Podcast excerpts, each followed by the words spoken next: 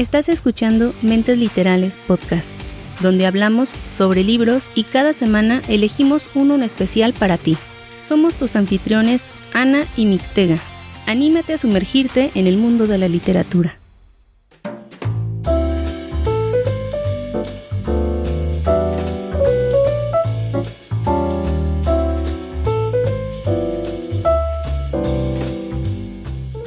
Ya comienza Mentes Literales. El día de hoy traemos otra historia, una historia diferente y muy adictiva, muy bonita, muy buena. Antes de empezar, vamos a presentar a José Mixtega. Hola Mix, ¿cómo te encuentras? A pesar de que te estás muriendo de frío. Hola Ani, como lo puedes notar, pues sí, me estoy muriendo de frío, hace demasiado frío por acá y pues como no estamos en video y estamos solamente tú y yo en videollamada y, y grabando el audio, entonces no nos pueden ver cómo estamos, por eso es, esto es la maravilla de, grabar podcast y que no te vean, ¿no? Estoy este con una cobija suavecita, que me caliente los pies, todo, completo. Como abuelito. Ándale, más o menos, más o menos, lo, has descrito bien. Así, pero estoy cómodo, eso es lo que vale, entonces. Eso es lo principal, hay que estar cómodos para poder eh, pasar un bonito momento y estar relajados y como que es el momento de la semana, ¿no? Para eso. Exactamente, y como estamos grabando también, pues no, no, este, eh, bueno, lo que pasa es como, como, ¿cómo explicarlo? O sea que para la grabación, pues no es permitido hacer mucho ruido, entonces es por eso de que estoy utilizando esto para cubrirme en lugar de prender lo que es la calefacción y todo eso, ¿no? Para evitar. Así es, y para evitar que se nos cuele también tanto, tanto ruido, pero fíjate que contrario A, tu situación, yo me estoy acalorando. O sea, hace frío, pero dentro de mi cuarto cerrado, eh, yo traigo un polo, estoy tomando café. Pues qué envidia. Te cambio el La cuarto. verdad, sí. Entonces, eh, como que estoy empezando a, decir, oh por Dios, eh, a ver si, si, aguanto la temperatura, pero ya sabes, ya empieza a bajar la temperatura a estas horas, empieza el refresque y voy a estar cómoda también. Bien, entonces decías que pues estamos cómodos y todo, ¿no? Entonces, este, mm, sospecho de que, no sé, pero como que va a haber sangre en este episodio.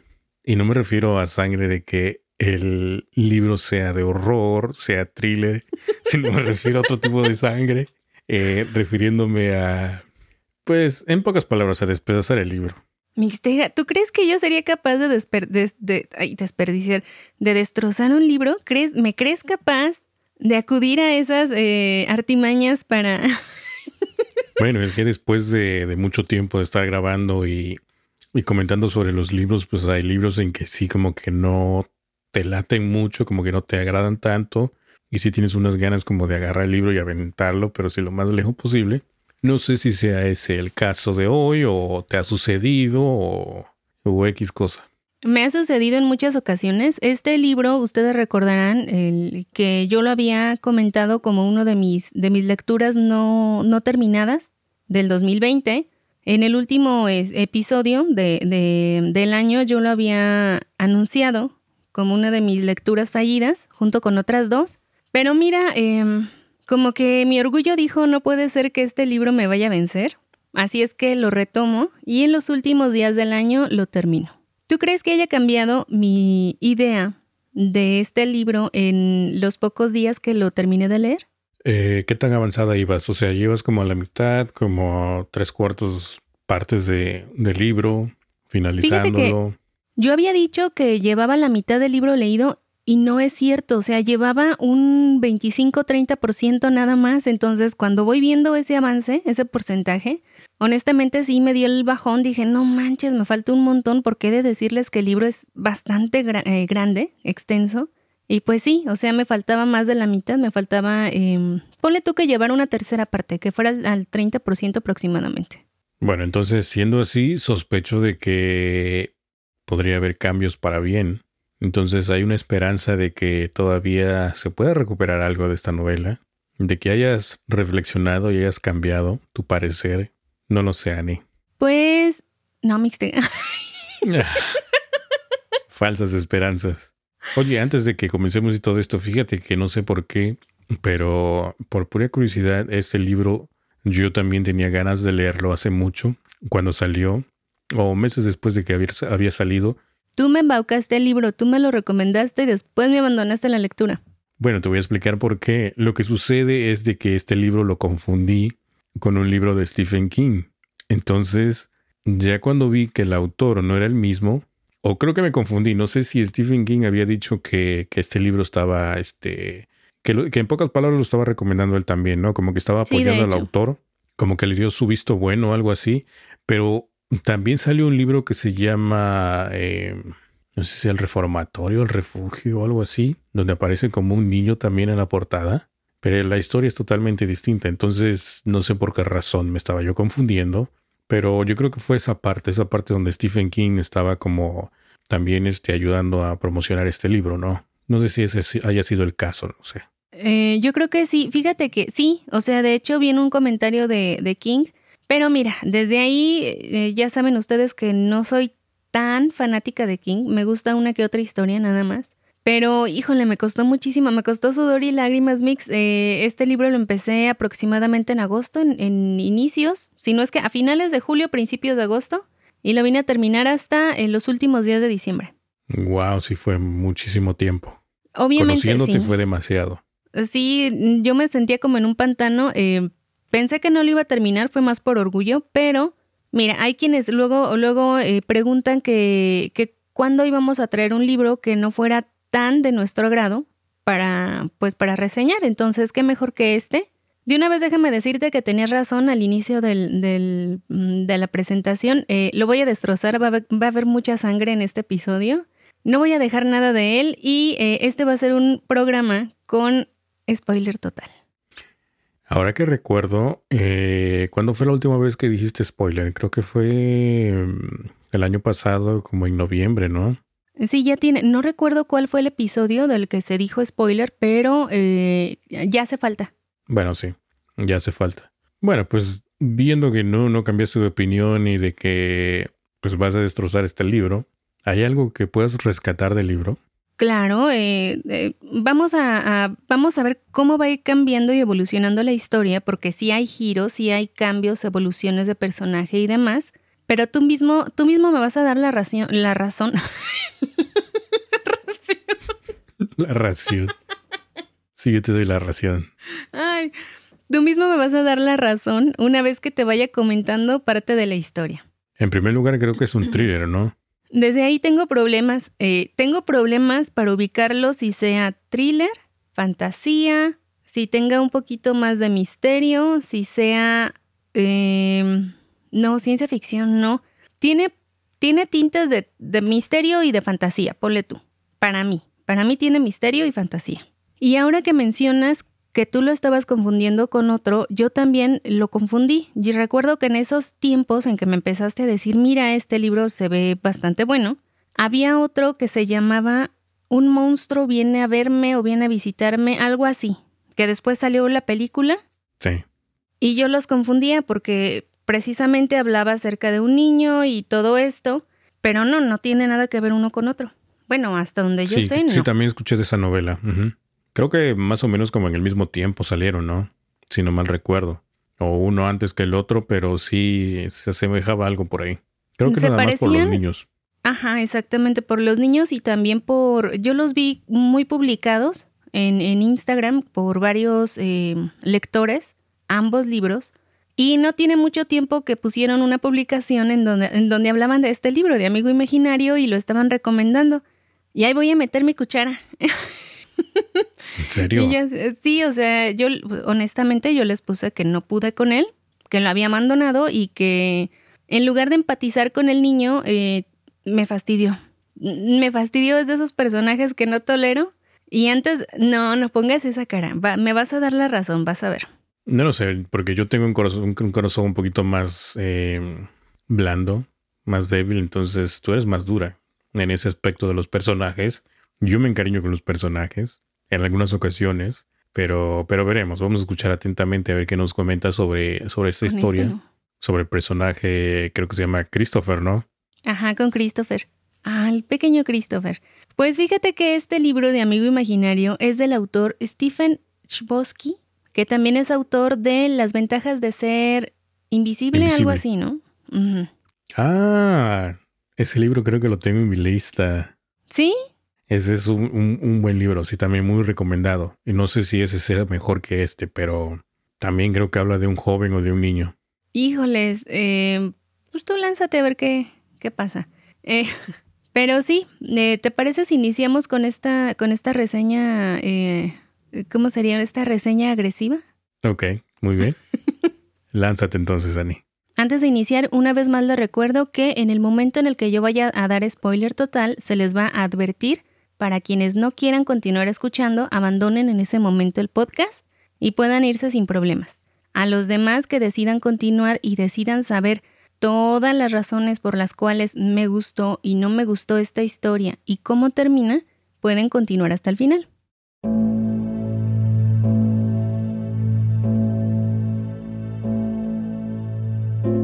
Bueno, la historia inicia con Kate Reese. Kate va a ser mamá de Christopher, como bien mencionabas, va a ser nuestro niño protagonista. Y ellos llevan una vida dramática. Kate ha tenido diferentes parejas, pero como que ninguna la... Em, con ninguna está a gusto. Su última pareja es un hombre tóxico, obsesionado con ella y violento.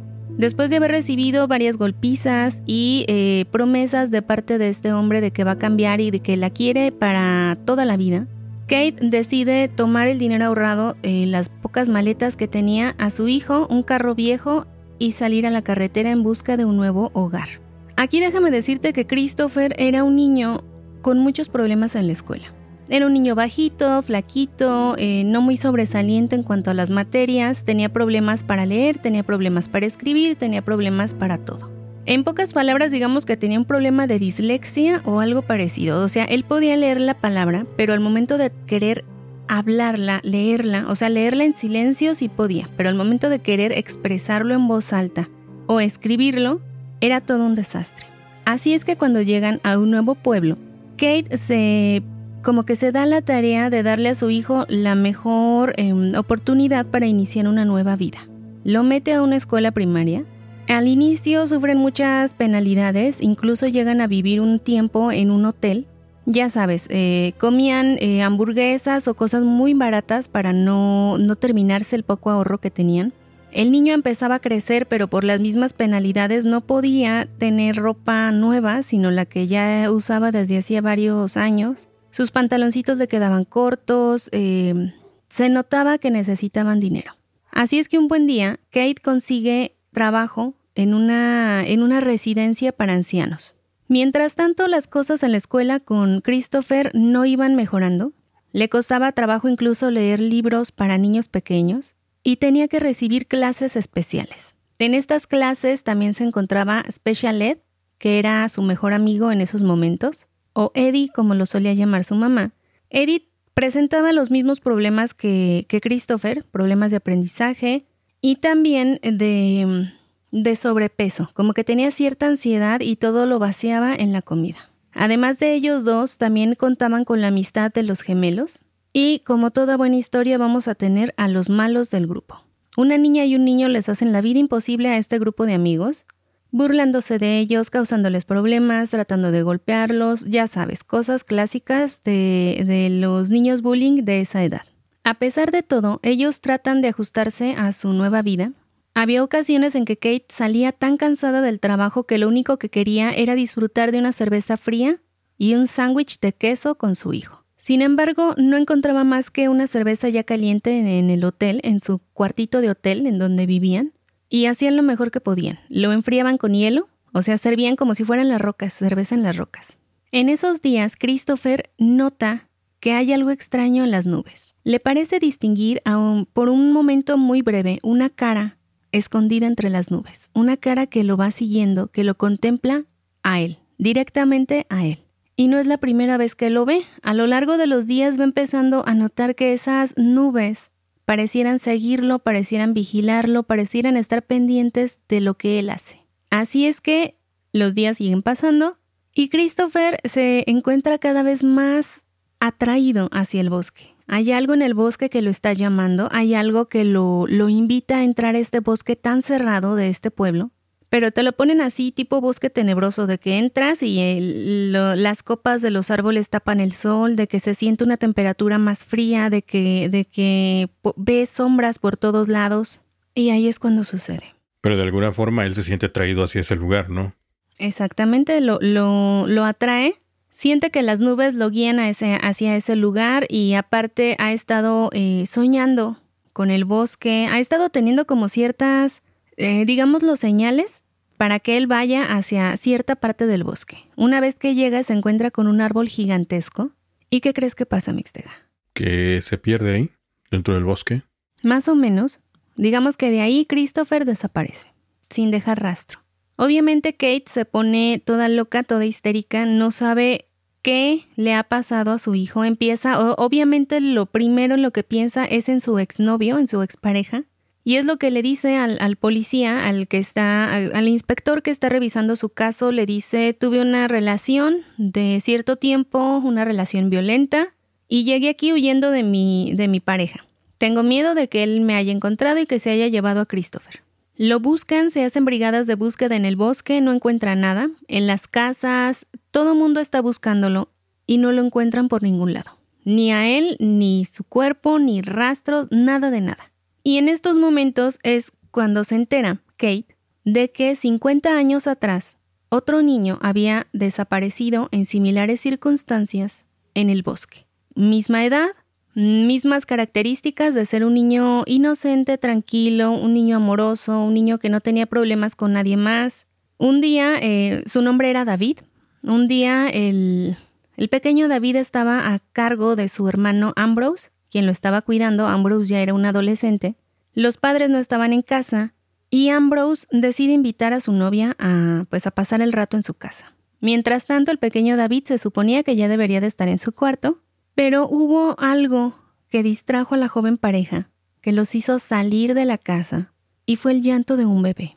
En plena noche, escucharon cómo un bebé estaba llorando, y lo que más les sorprendió es que el ruido provenía de la puerta delantera de su casa. Los dos fueron a abrir la puerta y encontraron una carreola y salieron a atender al, bebé abandonado o lo que fuera. Cuando se dan cuenta de que es una grabadora, precisamente con una grabación. Cuando entran a la casa se dan cuenta de que David ha desaparecido de su cuarto. Al parecer salió por la ventana o alguien lo, lo hizo salir por la ventana. Su casa estaba muy, muy, muy pegada al bosque, o sea, unos pasos y, y ya el bosque se lo tragaba. Y eso fue lo único que supieron de David. Nunca más se volvió a saber rastro alguno de él. ¿Era él el amigo imaginario de Christopher?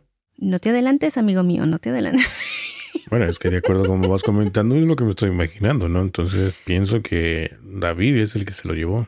Pero hasta ahí vamos bien, ¿no? O sea, hasta ahí la bueno, trama no el que se lo llevó, sino el que, el que más o menos se encuentra ahí, o, o la persona que se llevó a David, o el fantasma, o lo que sea, ¿no? Pudiera, pudiera, pero ¿cómo ves la trama hasta ahí? Bueno, hasta ahí, a lo que estás comentando, me suena más como fantasía.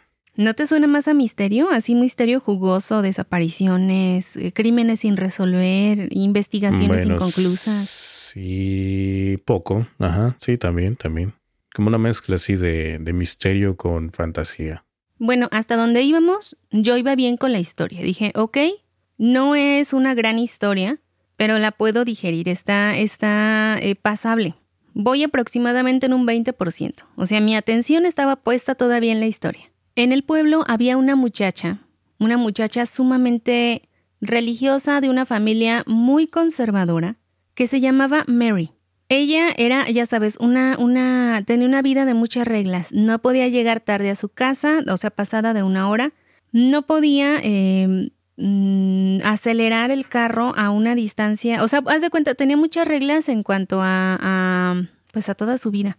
No podía sacar malas calificaciones, este, no podía permitir tener relaciones con el novio, no podía exceder los límites de velocidad, no le podía faltar el, el respeto a sus padres, estaba muy limitada de todos lados. Y un día esta muchacha trabajaba en la misma residencia de ancianos que Kate Reese, la mamá de Christopher. La labor que ella realizaba en este, en este centro para ancianitos era como tipo de labor social, o sea, como su servicio social nada más, sus prácticas. Y un día está a punto de llegar tarde a su casa. Entonces, Haz de cuenta que eh, Mary em, un día está a punto de llegar tarde a su casa, pasada la hora que tiene permitida. Y como te digo, estaba muy reprimida, entonces no quería llegar tarde porque sus padres la iban a castigar. Y empieza a rezarle a Dios que, así como pidiéndole una señal, ¿no? Así de, es que, ¿qué hago? O sea, no tenía, había de dos opciones nada más. O aceleraba más allá del límite permitido de velocidad para llegar a tiempo, o llegaba tarde a su casa, respetando todos los límites. Entonces estaba así como que, Dios, dame una señal, por favor, que atropelle a un ciervo si no sé qué. Entonces va haciendo eh, como este pacto con Dios, ¿no? Así como que dame una señal chiquita. Cuando de pronto se le atraviesa un ciervo, ella alcanza a frenar y se da cuenta que hay un niño corriendo en plena carretera, en la noche. Se detiene y se da cuenta que este niño es Christopher. Obviamente se hace un revuelo en el pueblo porque eh, nadie se explica en dónde estuvo todo este tiempo, el niño no lo recuerda, el niño de repente despierta así como que on toy la mamá está eh, sumamente preocupada, le hacen exámenes, se dan cuenta que el niño está completamente eh, sano, no tiene nada, no le pasó nada, nadie lo lastimó, nada de nada. Lo que no recuerdo es si presentaba deshidratación y, como desnutrición de esos días eh, que pasó. Eso es lo que no me acuerdo, pero creo que en general todo estaba bien. Entonces, por fuerza tienen que regresar a su vida normal. La investigación obviamente está en manos de la policía. Kate tiene que regresar a su trabajo, Christopher tiene que regresar a su escuela y en su primer día en la escuela empieza a notar ciertos cambios en su cerebro. Se da cuenta de pronto que entiende perfectamente la clase de matemáticas. No le cuesta trabajo hacer eh, lo que fuera, fracciones, conversiones o lo que fuera, lo entendía. Después se da cuenta de que puede leer perfectamente el libro que, que la señorita de la biblioteca le da para que entrene para su dislexia. Y precisamente ese día tenían un examen. La maestra le dice que lo tome con calma, que entienda su situación, pero que tiene que presentar el examen. Y oh sorpresa, Christopher es el primero en terminar la prueba y en sacar un 10. En toda su vida, en sus ocho años de vida, es la primera vez que ha sacado un 10 de calificación. Todo mundo está sorprendido, la maestra se cuelga la medalla, así como que por fin lo logré. Eh, la mamá de, de, Christopher está contenta, en, salen a festejar comiendo, ya sabes, hamburguesas o cosas así. Y al parecer todo va mejorando la vida de Christopher. No es el único cambio. Kate está en las últimas de su economía, o sea, está como rasguñando los últimos ahorros que tiene. Así es que un día decide comprar un cachito de esos eh, de la lotería tipo melate y todas esas cosas. Y sale ganador. Entonces se hacen de no tener nada, de vivir en un hotel, de tener eh, eh, ropa usada durante mucho tiempo, de pasar carencias, hambre y demás. Pasan a tener mucho dinero, pasan a tener em, ropa, a tener incluso una casa. ¿Te imaginas cuál casa compraron Mixtega? Ah, ¿no sería la casa donde desapareció el niño hace 50 años? Exactamente. Llegan, empiezan a ver diferentes... Em, inmuebles o como se les llame, y el que más les gusta es precisamente la casa de David, el niño que desapareció 50 años atrás y que está sumamente pegada al bosque. Y ahí fue donde digo, momento, se supone que Kate acaba de tener una experiencia sumamente traumante al perder a su hijo durante seis días en el bosque y de pronto dice, esta casa me cuadra, me gusta, me gusta tener al bosque en el patio trasero. Pero dije, bueno, o sea, ella, ella ya sabía que el niño se había perdido en el bosque. Sí. ¿Y no fueron a buscarlo, nada? ¿Quién? O sea, Kate, a su hijo. Sí. Sí, o sea, te digo que lo estuvieron buscando durante mucho tiempo, pero nunca lo encontraron. O sea, tuvo que pasar seis días para que el niño regresara solo a la ciudad. Y no supo dónde estaba. Para el niño nada más fue como que cerró los ojos, los abrió y ya habían pasado seis días. Pero ella, ella ¿qué hacía durante esos seis días? O sea, o cinco días pues volverse loca, estuvo buscándolo, estuvo con la policía, faltó al trabajo, por eso precisamente tenía tantas eh, necesidades económicas, porque durante esos días no, no estuvo tranquila, o sea, no descansó hasta encontrar a Christopher. Bueno, sí, no tiene lógica el volver a, ese lugar y cerca del bosque. Exacto. Entonces los cambios, o sea, para ellos son todo va para mejor. O sea, haz de cuenta, empiezan a tener este pues ya sabes, mayores facilidades económicas, empiezan a tener más ropa, más juguetes, empieza la mamá a... no deja su trabajo, de todos modos continúa, hace un guardadito para la educación de su hijo, hace, o sea, empieza a dividir el dinero pero de una forma muy eficaz que le permita a ella tener la libertad, o sea, ya no estar tan ahogada como antes, pero continuar trabajando.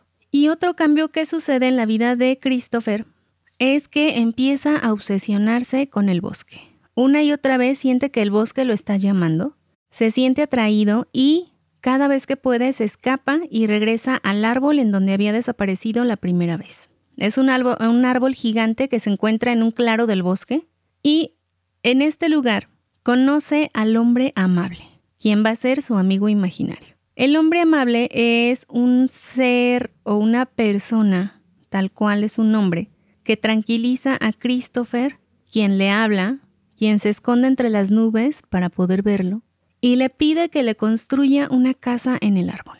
Es importante que Christopher construya, o sea, sea como sea, una casa en el árbol. Le explica que cuando él realice esta casa va a poder transportarse hacia el mundo imaginario. Va a ser como un portal, la casita. Va a poder ir y venir del mundo imaginario al mundo real. También le explica que solamente puede acceder al mundo imaginario solamente cuando él esté presente. Si el hombre amable no está presente, no puede acceder porque hay muchos peligros que lo pueden atrapar.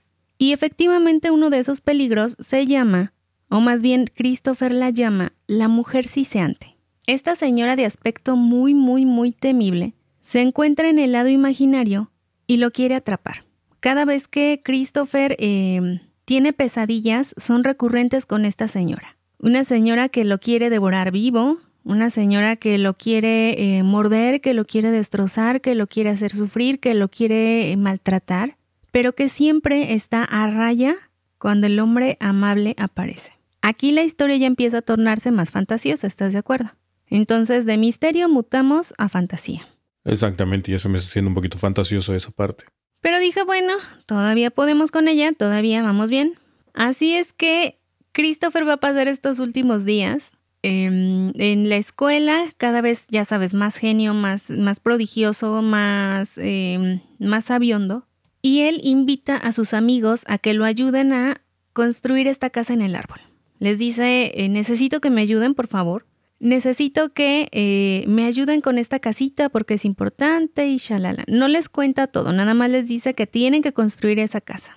Y conforme los amiguitos empiezan, ya, ya sabes, a construirla con él, esto escapando de la vigilancia de los papás, o sea, ningún papá quería que se acercaran al bosque por lo sucedido con Christopher, pero a los niños les valía gorro, o sea, los niños escapaban, hacían trampas se metían al bosque hasta encontrar este claro, en donde se encontraba el árbol gigantesco, y empezaron a construir con trozos de madera, con lo que pudieron, una casita en el árbol. Y así pasaba Christopher el tiempo, sobre todo en las noches, lo pasaba construyendo, o sea, de cuenta empezó a dejar de dormir para construir la casa en el árbol. Mientras su mamá se iba a descansar pensando que su hijo estaba en su cama, Christopher se salía de la ventana, iba a construir la casa del árbol, él solito, ya sin la ayuda de los amigos, los amigos en los ratos que tenían libres, y después, cuando se quedaba dormido, visitaba el mundo imaginario. El hombre amable también le dice que va a tener mucho poder, como es un niño muy noble y como especial, va a tener mucho poder dentro del mundo imaginario, pero todo tiene consecuencia. O sea, él va a obtener poder, pero va a tener que pagarlo de algún modo. Así es que, en el mundo real, desde que Christopher regresó del bosque, empieza a tener dolores de cabeza muy fuertes que no se le quitan con nada. No hay pastilla que pueda quitarle el dolor de cabeza. Entre más conocimientos tiene Christopher, más le duele la cabeza. Y entre más veces visita el mundo imaginario, se vuelve cada vez más inteligente. Pero va desgastando su cuerpo. De tener dolores de cabeza pasa a tener fiebre muy alta, hemorragia nasal, dificultad para dormir, un montón de síntomas que hasta cierto punto son preocupantes. Pero esta parte que mencionas eh, era conocida por la mamá. O sea, la mamá sabía de todo esto. Bueno, la mamá sabía que regresó del bosque, él nunca le quiso decir nada. No, me, refiero a los malestares, o sea, eso que le estaba ah, sucediendo después. Sí, sí, sí. O sea, la mamá se dio cuenta de que su hijo ya, ya era un genio prácticamente, de que sabía muchísimas cosas Y también de que le dolía la cabeza muy frecuente, de que tenía hemorragias, de que tenía eh, fiebre alta, que no lo dejaba a ningún momento. Entonces ella misma lo, lo cuida, lo lleva al doctor a, a diferentes revisiones. Ella está muy preocupada por su hijo, o sea, ella en ningún momento lo descuida. Pero el niño, como tiene esta conexión extraña con la casita del árbol, empieza a hacer trampas, empieza a mentirle a su madre para escapar de su cuidado y regresar al bosque. Aun cuando tenga, no sé, 39 de temperatura, iba al bosque una y otra y otra y otra vez. Así es que llega un momento en el que los niños terminan la, la pandilla de amigos, terminan de construir la casita en el árbol. Y una vez terminada pasa algo singular. Resulta que Christopher no es el único que ha tenido cambios en su cerebrito. Special Ed empieza a darse cuenta que, que comprende muchas cosas empieza a tomar buenas calificaciones, empieza a, pues ya sabes, como que empieza a comprender muchas cosas que antes no podía. Y en cuanto a la salud, los gemelos, uno de los gemelos tenía un ojito mal. Entonces estaba en constante tratamiento y lo traía cubierto con un parche, como piratita. Y en uno de esos días, creo que no, no recuerdo si Christopher le da la mano, le toca el hombro, la cara, algo así, pero el niño empieza a sentir como escosor en el ojo, como si le picara o le diera comezón. Al día siguiente, tiene todavía una sensación extraña y cuando se quita el parche se da cuenta de que está completamente curado. Ok, bueno, eh, el, libro está medio marciano ya, o sea... Ok, y ahora ya me vas entendiendo. Ah, ya sé por dónde va. No, todavía no, espera. bueno, pero hasta lo que estás contando sí está como medio Sí, un poco extraño.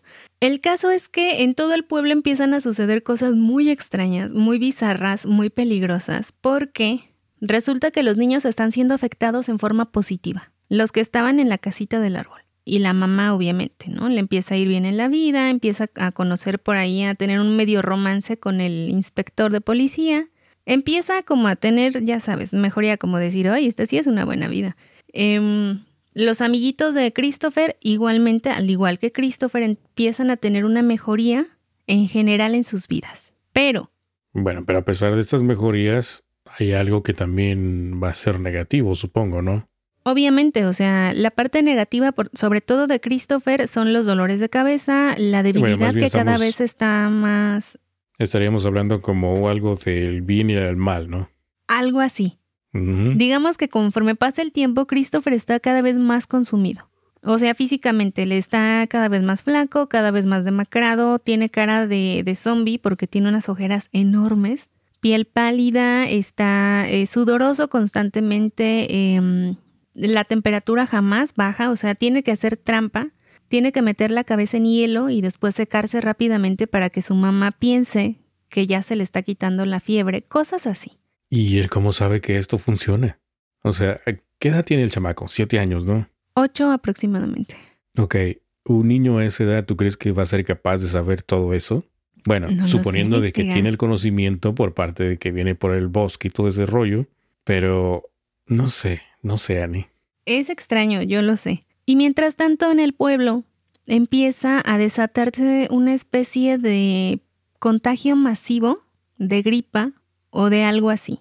Y empieza en todos lugares y en todas las personas. Empiezan a tener igual fiebre alta, empiezan a tener malestar general del cuerpo, empiezan a tener eh, sudoración excesiva, temblores, escuchan voces, muchas manifestaciones que no son normales. En todos, o sea, chicos, grandes, medianos, todos, buenos, malos.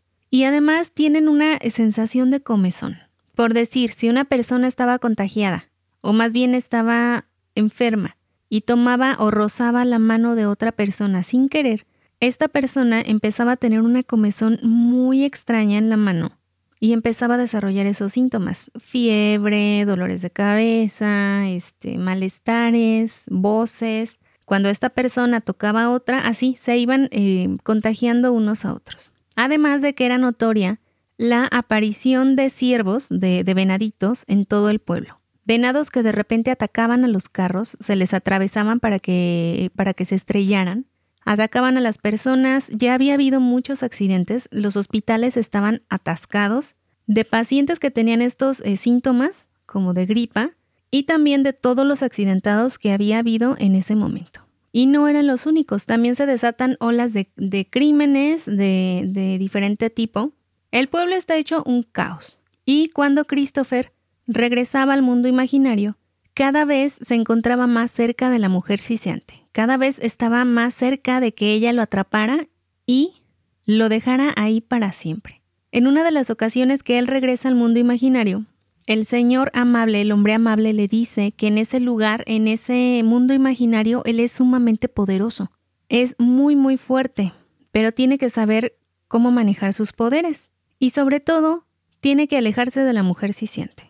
Así es que ese día, cuando está a punto de salir del mundo imaginario, la mujer ciciante por fin logra acercarse lo suficiente a ellos.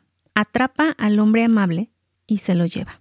Christopher logra escapar, el hombre amable le, grita, le, le dice que se salve, que huya, y la mujer ciciante no dejaba de gritar, No lo ayudes, no lo ayudes. Así es que Christopher se encuentra en el mundo real, sumamente débil, consumido, y con la preocupación de salvar a su mejor amigo, el hombre amable, de las garras de la mujer ciciante. Hasta aquí dejo la reseña normal. A partir de aquí viene spoiler final. ¿De acuerdo? Mixtega tus impresiones. No, pues hasta el momento me gustó más la primera parte, o sea, el inicio, parte de la, la mitad del libro, supongo, pero ya todo lo demás sí está un poquito muy, no sé, como una mezcla media extraña por ahí, pero entiendo que el libro ya cambió a fantasía, ahora, totalmente. No, y espérate a lo que sigue. Pues resulta que yo ya en este momento, yo ya lo había abandonado, o sea, yo lo abandoné desde el momento en el que, en el que el chamaco se va al mundo imaginario, dije, ay, sale, bye. Cada vez que entraba al mundo imaginario de nuevo y que la mujer ciciante lo quería atrapar, yo estaba, cómetelo, cómetelo, cómetelo. se me hizo muy pesada la lectura. Eh, lo terminé de leer en audiolibro, o sea, en voiceover, porque si no, honestamente no lo hubiera logrado. Y resulta que yo empecé a notar ciertas cosas que no sé si habrás notado tú, y que yo misma en broma me dije, ah, sería muy curioso que fuera esto y esto y esto. Y conforme se fue dando, dije, no puede ser, o sea, yo lo dije en broma y chale que termine así. Pero ahorita les comento de eso. Nos quedamos en que todo el mundo estaba teniendo como estas crisis, estaban cada vez más violento el pueblo. Y resulta que Christopher por fin se da cuenta de que el, hombre amable está en grave problema, está encadenado, lo tiene torturado, ha pasado mucho, ha sufrido mucho. Y la mujer ciciante tiene cautivo a David, el niño que desapareció 50 años antes. ¿Cómo? O sea, el, hombre que está encadenado es eh, David. No, o sea, la, la señora, la, la, la, tipo bruja, la que es la, la mujer ciciante, tenía a David en forma de niño, como de espíritu niño, eh, como de parte de ella, o sea, encadenado o prisionero de ella. Como que la mujer antes se lo robó 50 años antes y ya no lo, lo, mata de alguna forma y ya no lo deja regresar.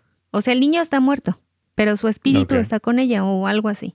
Entonces, híjole, es que no hay una forma como menos. El caso es que Christopher se mete al mundo imaginario a pesar de todas las advertencias que se le hicieron.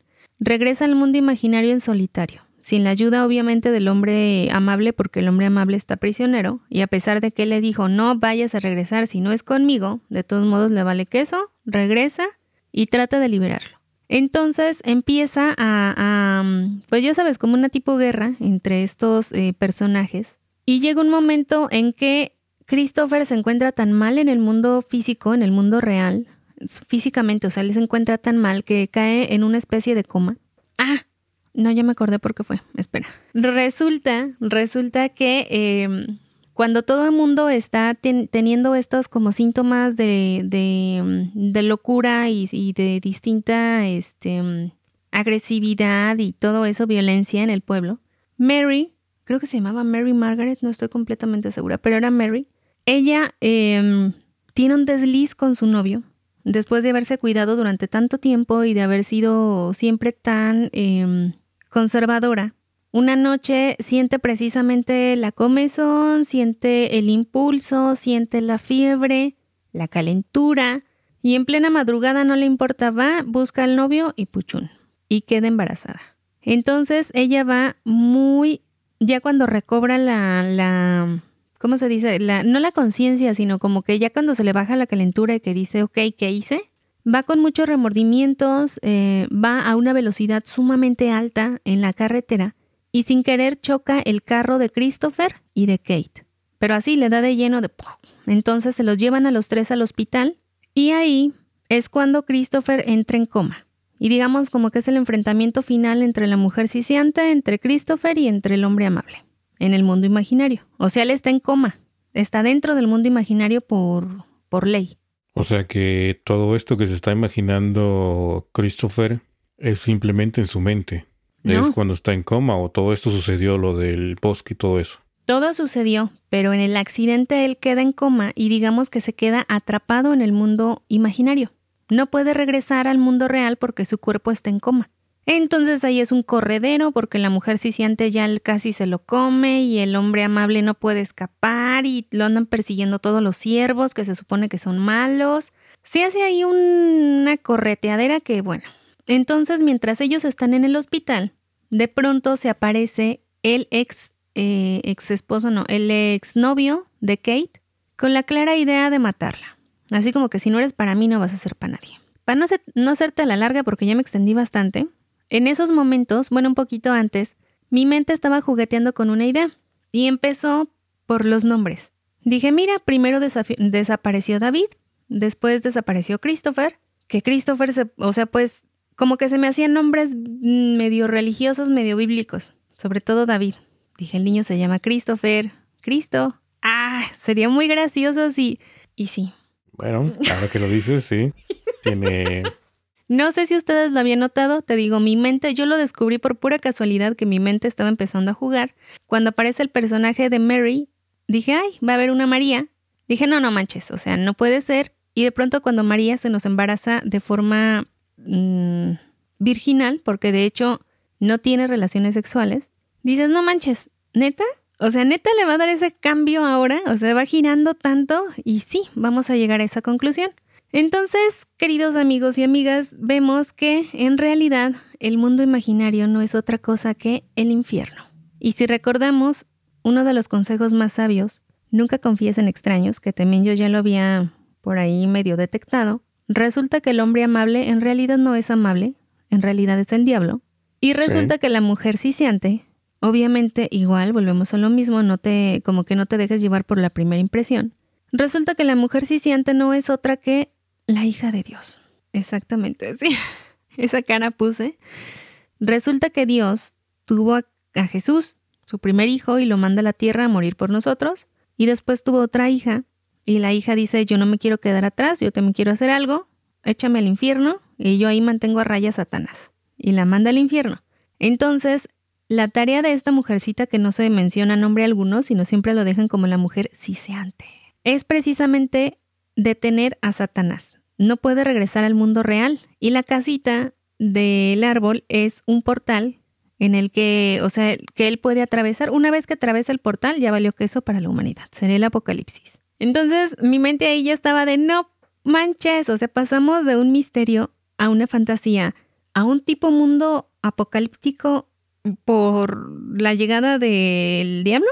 Entonces, todas las manifestaciones de locura que se estaban presentando en la Tierra o en el mundo real, todas las manifestaciones de odio, todos los accidentes, los asesinatos, bueno, no asesinatos, no, este, mm, ataques, todos los síntomas que supuestamente, entre comillados, estaban llevando a cabo de contagio, de gripa, era en realidad la manifestación cada vez más presente del infierno, de la maldad cerca del hombre. Si te pones acá muy filosófico, ¿no? Y en estos momentos yo ya no podía más, yo ya estaba así como que ya sé que se coman al niño, no me importa. Sí, porque en pocas palabras él fue el que inició todo esto, ¿no? Exactamente, por menso, porque o sea, si le están diciendo no hables con extraños, ¡ay! El hombre amable y el hombre amable. Fíjate que eso me cansó, o sea, estaba hasta el gorro de escuchar el hombre amable, de escuchar de la comezón y de las nubes. Es que en ah. realidad se han escuchado que los niños tienen amigos imaginarios, ¿no? ¿O tú no tuviste amigo sí, Claro. No me acuerdo, pero es un amigo imaginario, no sé, creo que es normal hasta los seis años, o sea, ya a los ocho dices, ya, mijito, consíguete uno real. Bueno, sí, por ese lado sí. Uno. Y dos, Aunque sea amigo imaginario, no confíes en extraños. O sea, por muy amable que le veas la carita, no confíes en extraños. Vuelve a lo mismo. O sea, había muchos, muchas cosas que, que dices, desde mucho, mucho antes yo dije, la señora no va a ser mala.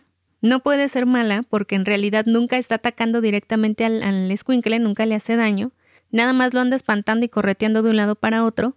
Y pues sí, o sea, todo, todo, todo, todo fue un engaño del diablo porque necesitaba creo yo, necesitaba como un alma buena, que en este caso era Christopher, que le abriera las puertas del mundo real.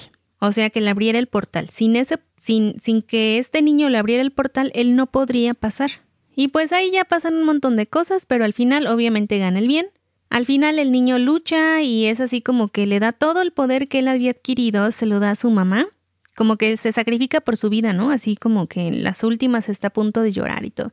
Volvemos a la misma escena, o sea, es como tipo la piedad de Miguel Ángel, hagan de cuenta, pero el niño. El niño está ya casi moribundo y, y le da un beso a la mamá y la mamá está también moribunda y está toda atacada y el niño le dice cuánto la ama. Igual, escenas que duran mucho, mucho, mucho, muy descriptivas, mucho amor, mucho bla, bla, bla. Total que todo el amor se lo pasa a la mamá, la mamá se convierte como en un transformer, como en un bumblebee, que empieza a pelear directamente con el diablo. y entonces el niño recuerda que, que, en realidad él es el que tiene el poder, entonces eh, otra vez se levanta como Rocky y empieza a pelear otra vez. Así, o sea, es una peleadera ahí muy, este, honestamente a mí ya me daba risa de las escenas que estaban tomando ahí.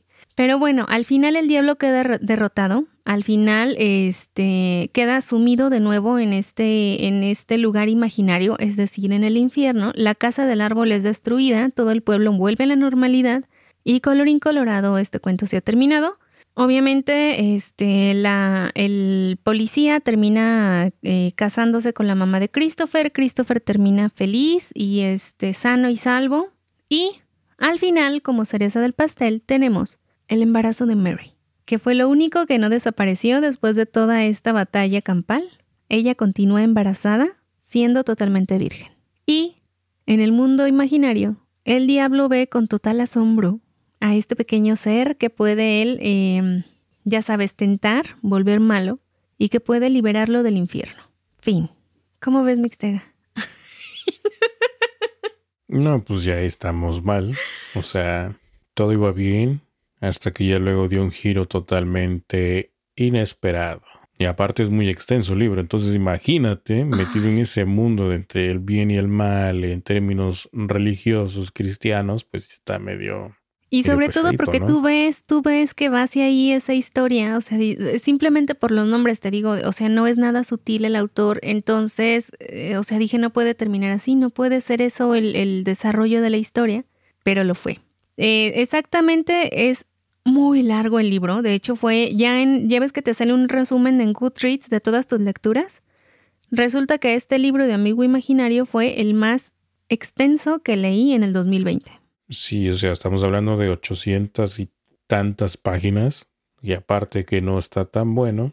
Bueno, en términos de gusto, ¿no? Habrá quien por ahí, pues sí, lo habrá disfrutado, le habrá gustado.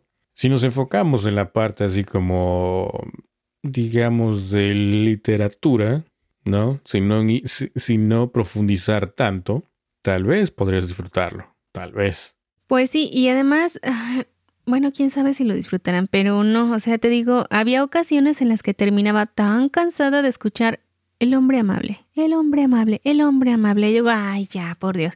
Te juro que terminaba de mal humor. Me ponía neurótica y no mugres Ah, ya entiendo entonces por qué te desquitabas con los auriculares que se te caían, ¿no? Ya entiendo. Ay, ni me digas. Llevan tres veces que se me caen, los tiro. No me acuerdo y los, o sea, no me acuerdo que no traen cable o no sé, entonces a veces no paso la mano o algo y sale volando el auricular. Pero todavía continúan ahí en pie de lucha, están todavía... Pues yo pienso que el hombre amable me dijo, no leas este libro, porque pues, yo también estaba muy apuntado con leerlo, pero cambié de opinión. Híjoles, pero lee el otro igual y está mejor. Em, pero el otro sí, el de las ventanas de ser invisible, ese sí. Ese sí tengo ganas de leerlo, pero es totalmente distinto esto, no tiene nada que ver. Híjole. No, sí, o sea, eso es lo que dicen. El otro es más como. Es que su forma de escribir mixta. Tintes de romance y todo eso. Híjole. Pero este sí. Pero fíjate, el día al final da sus agradecimientos y al parecer, si mal no recuerdo, al parecer Emma Watson, la actriz, lo ayudó con el final del libro relativo al, al, eh, al embarazo de Mary. Como que le dio O la idea que de que terminara de esa forma. Ok. ¿Y está bien o está mal? No, pues para mí fue de no manches, no. O sea, así como que, pues no me ayudes. No, bueno, es que dices, ay, ¿eso para qué? O sea, obviamente es así como la eterna lucha del bien y del mal, se me imaginó o algo así, ¿no? es que Sí, si se me hizo un ya iba final muy... enfocado, si ya iba enfocado en ese rumbo, por ese ritmo, pues iba a ser muy drástico que cambiara, ¿no? Pues sí, pero no sé, algo más novedoso o mínimo, no sé, otro final, otra cosa. Pero sí, digamos que ahí cierra. eh, ya ahí te digo, se dan cuenta de que durante muchos años el diablo estuvo atrayendo a cientos y cientos de niños que le trataban de hacer una casita en el árbol para poder pasar al mundo real.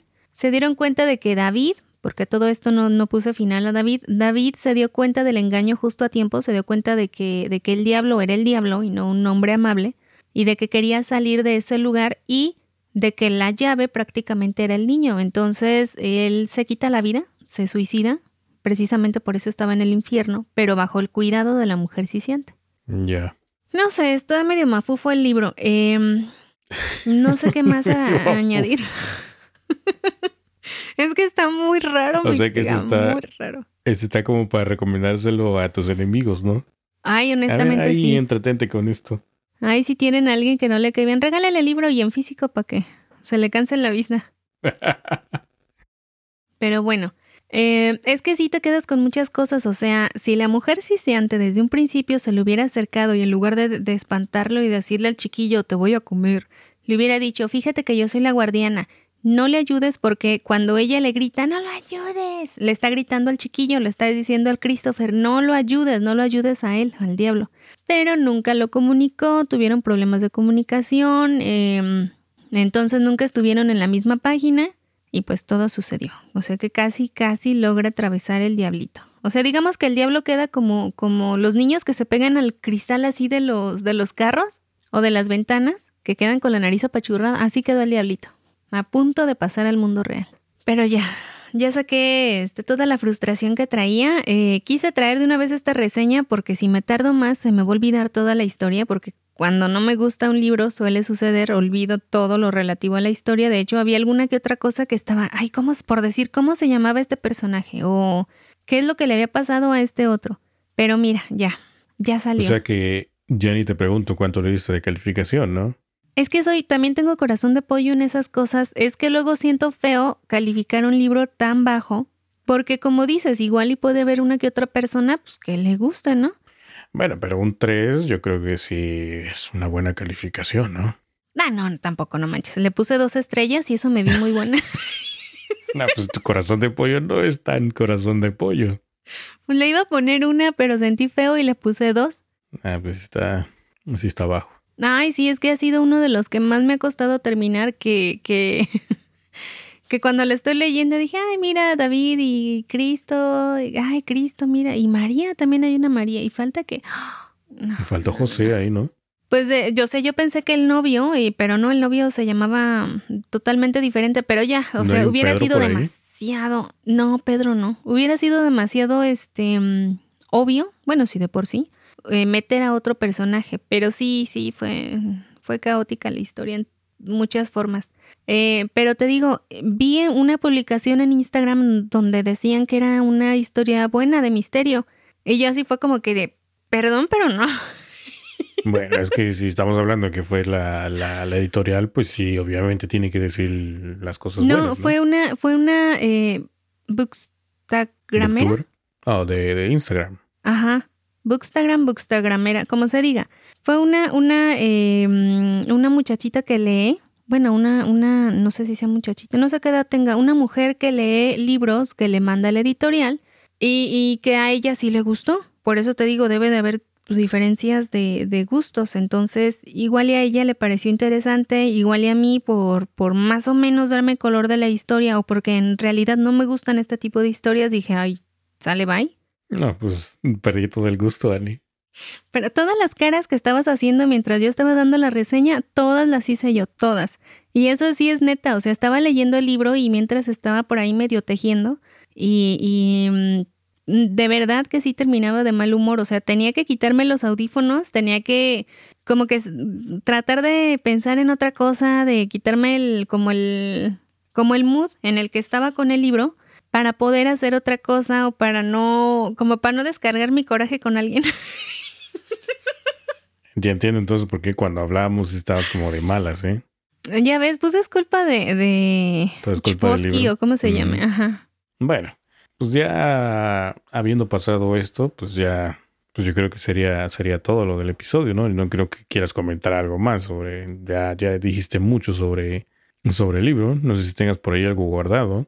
No, ya no. ¿Alguna ya. sorpresa o...? No creo, ¿no? No, que estoy leyendo algo de romance. Ah, Eso sí es sorpresa. Es una gran No es sorpresa. 100% de romance, pero contiene romance. Y ya. Y ya. Ajá. Este, no sé qué más podría yo agregar. Ah, y también que este, pues que vamos a leer algo en conjunto también, ¿no? Que próximamente vamos a traer este esa reseña. Bueno, no tan próximamente, otro- pero sí. Otro libro en conjunto, tú y yo.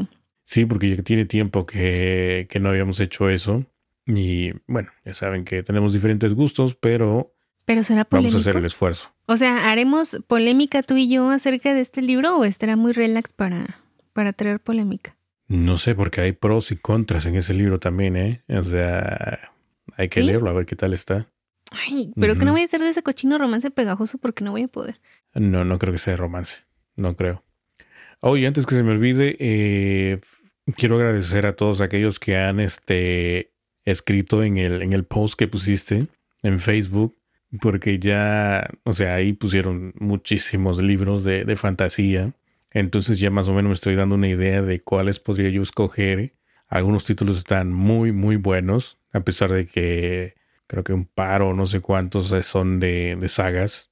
Y eso sí como que asustan tantito, pero estuve checando por ahí la, la, sinopsis y hay algunos que sí me llamaron la atención, a pesar de que son este sagas o son este libros, no sé, dos o tres libros que hayan salido. Y eh, sí me llamaron la atención algunos. Sí me llamaron la atención, entonces ya por ahí los tengo anotado y pues voy a conseguirlos y a ver si entro en este mundo de la fantasía, Ani.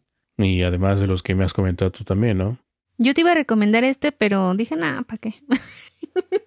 Eh, bueno, mm, no, no, no creo.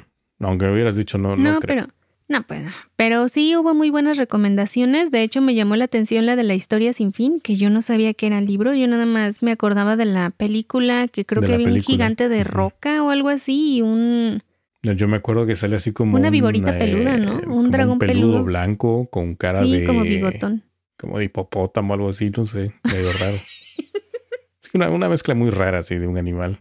Ajá, pero sí te dieron, te dieron buenas recomendaciones, estuvo la gente muy activa y pues a ver qué, qué historia eliges. Sí. Como te digo, como les vuelvo a repetir, ya tengo por ahí este como unos como un par o tres a lo mejor escogidos por ahí. Entonces, pues ya tendrán más noticias. Y también en otro post que pusiste ahí donde que están leyendo actualmente, también me sorprendió que muchos pues sí están leyendo buenos libros. Algunos este, de las eh, reseñas que has hecho, entonces estuvieron activos, como bien dijiste. Sí, es padre leer que, que les gustan las recomendaciones, que las han seguido y aparte de los libros que luego mencionan ahí, uno también saca recomendaciones o también dices, ay, mira, ese suena bastante bien, entonces vas haciendo tu lista. Sí, yo rápidamente cuando los veo me voy directamente a iBooks a buscarlos. Sí, yo o también. a Amazon. Bueno, iBooks más, más fácil para buscarlos. Y ya luego me voy a Amazon y los consigo ahí o en el Kindle o lo que sea, ¿no? Pero o en este, Goodreads sí, para ver las reseñas o la calificación que le dan. No, fíjate Porque que luego yo hay casi unos no me títulos meto muy a- buenos. Sí, pero ¿No? casi no me meto a Goodreads así como para ver las reseñas y todo eso o la calificación, no. Yo estaba viendo uno a- que otro libro, pero ahí, o sea, no, no vienen, o sea, viene buena reseña, eh, buena calificación, perdón, pero en las eh, reseñas que les dan, sí hay puntos que no me, en uno que otro, mm, no me, no me agradaron, como que dije, "Mm, como que no va a ser tanto de mi gusto. Entonces, eh, mm, ahí los checo yo para ver qué tanto, qué tanto dicen del libro. Lo voy a tomar en cuenta. Aunque no me baso mucho en lo de la, la calificación y todo eso. Si me gusta la historia, pues lo leo, si no, no. Bueno, pues entonces ya se nos alargó este episodio, entonces yo creo que ya sería al final de todo esto. Y pues ya es todo, ¿no? Ya estuvo, ya estuvo. Y nos vemos la próxima semana. A ver si no sueño con el amigo imaginario o con el, ¿cómo, no, ¿cómo se llama? El, el hombre, El hombre amable.